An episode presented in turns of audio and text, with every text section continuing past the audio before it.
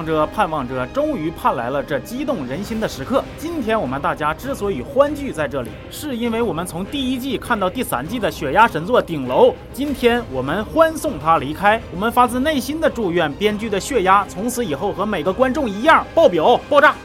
同学们，大家好，我是知识而丰富、嗓音再来炫酷、光一个背影往那一杵就能吸引粉丝无数的刘老师。之前咱们一块看到了《顶楼三》的第九集，那么今天咱就把剩下的十到十四集一口气都看完了。上回说到，老周在开工仪式上收到了千老师的祝福录像，结果打开之后播放的竟然是自己变装炸死罗根里的视频，而千老师呢也收到了老周的贺礼，以为是世界级名画，可是展示在大家面前的却是写着千老师是杀害自己亲爹的凶手的画像，而这一切其实都出自周夫人和罗根里之手，目的就是为了让老周和千老师反目成仇。当他俩互扯头花的时候，周夫人和罗根里在利用已经被教训过的叛徒家教老师和老白，在千老师和老周之间添柴加火，里挑外撅。家教老师和老白在周夫人和罗根里的安排之下，分别用自己手里留存的什么录像啊、照片啊以及录音呐，敲诈老周和千老师手里的钱，然后又利用他们想要整死对方的心思，把对方的料卖给他们，让他们可以自相残杀。当然了，像老白和家教老师，那都是属于有过前科的，所以为了防止他们再次反 水，跟千老师他们一伙的天夫又有招了。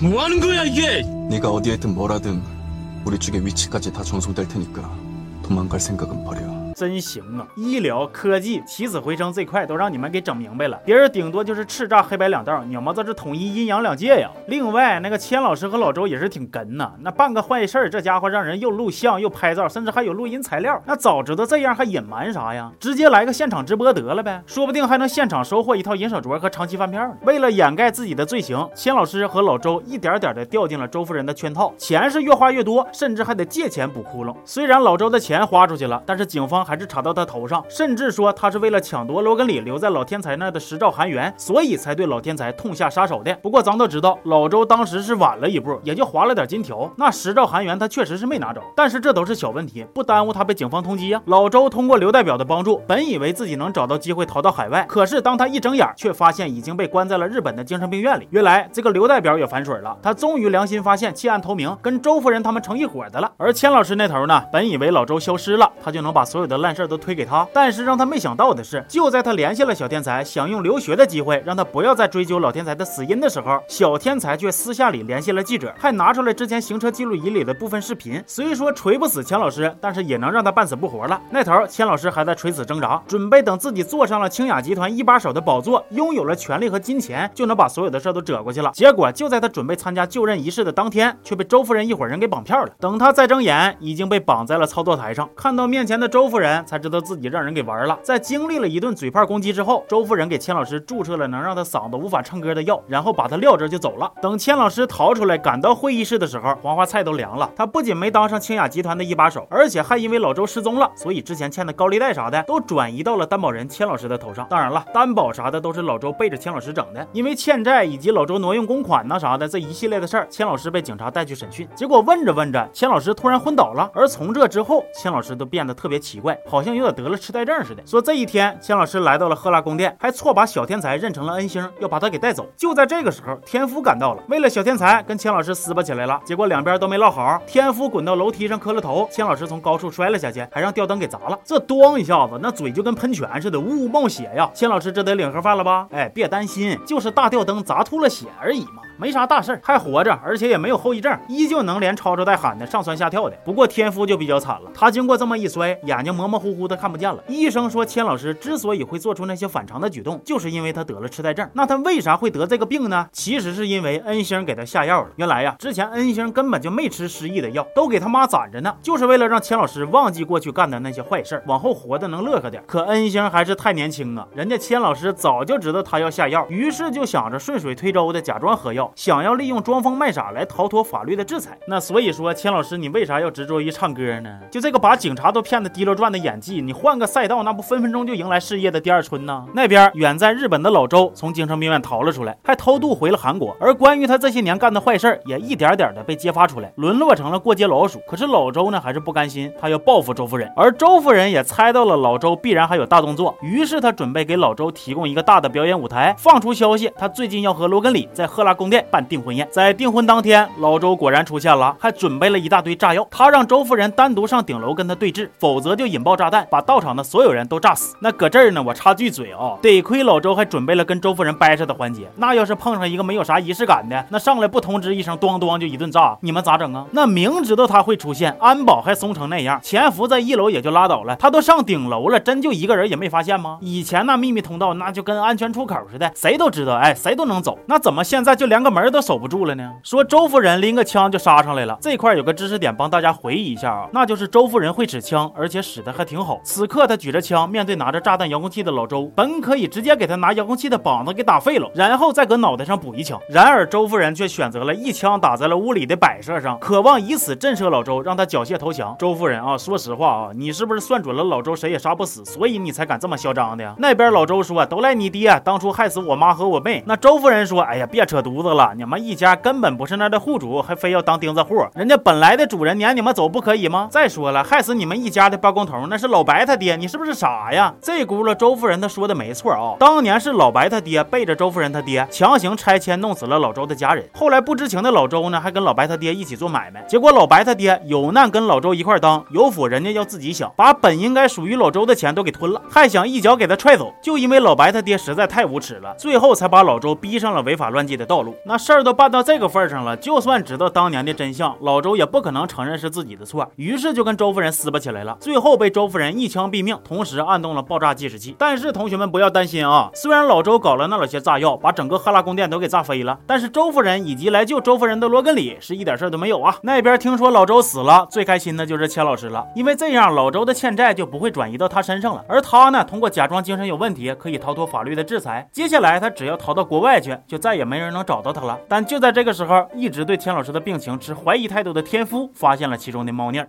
5년 전 사고 때 수술한 흔적이 없어졌어. 두 개의 필름이 서로 완전히 달라. 전혀 다른 사람이야. 于是他亲自去钱老师的家里，要把这个秘密告诉恩星。那我也不知道是谁给他的底气，那眼睛都看不见了，还敢往杀人犯家里边去啊？你就打个电话把恩星约出来不行吗？或者你找俩身强体壮的陪你去，那不行吗？就非得硬送人头啊？而且他这个死法吧，也有点着笑，给你看看啊。走起来，走起来，走起来。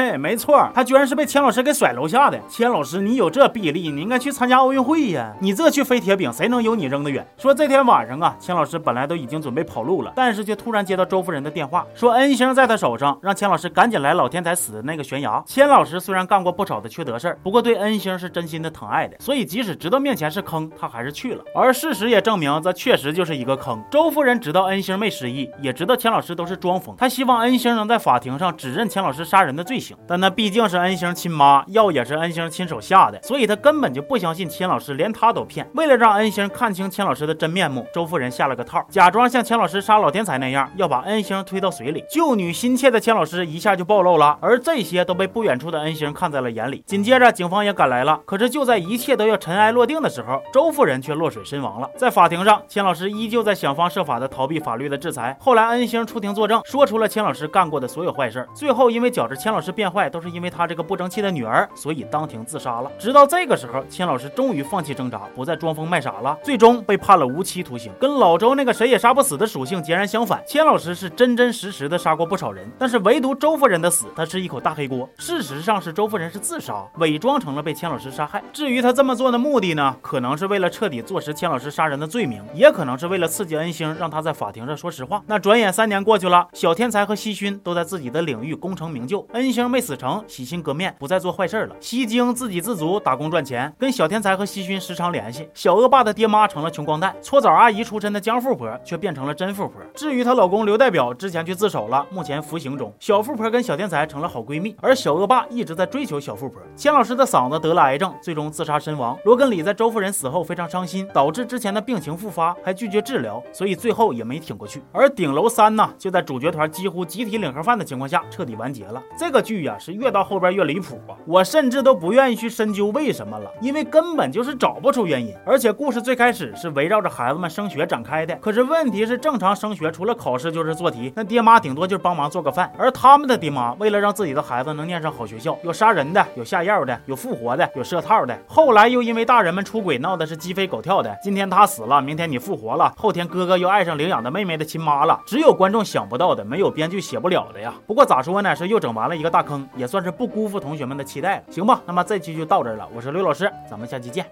好。